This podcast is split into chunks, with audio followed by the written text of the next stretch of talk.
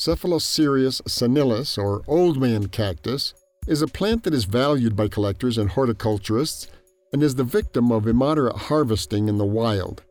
It is a cactus that has the form of a column that is 6 to 10 meters tall, but at times can reach up to 15 meters in height, generally in a single stalk, although it sometimes branches off from the base when it is damaged.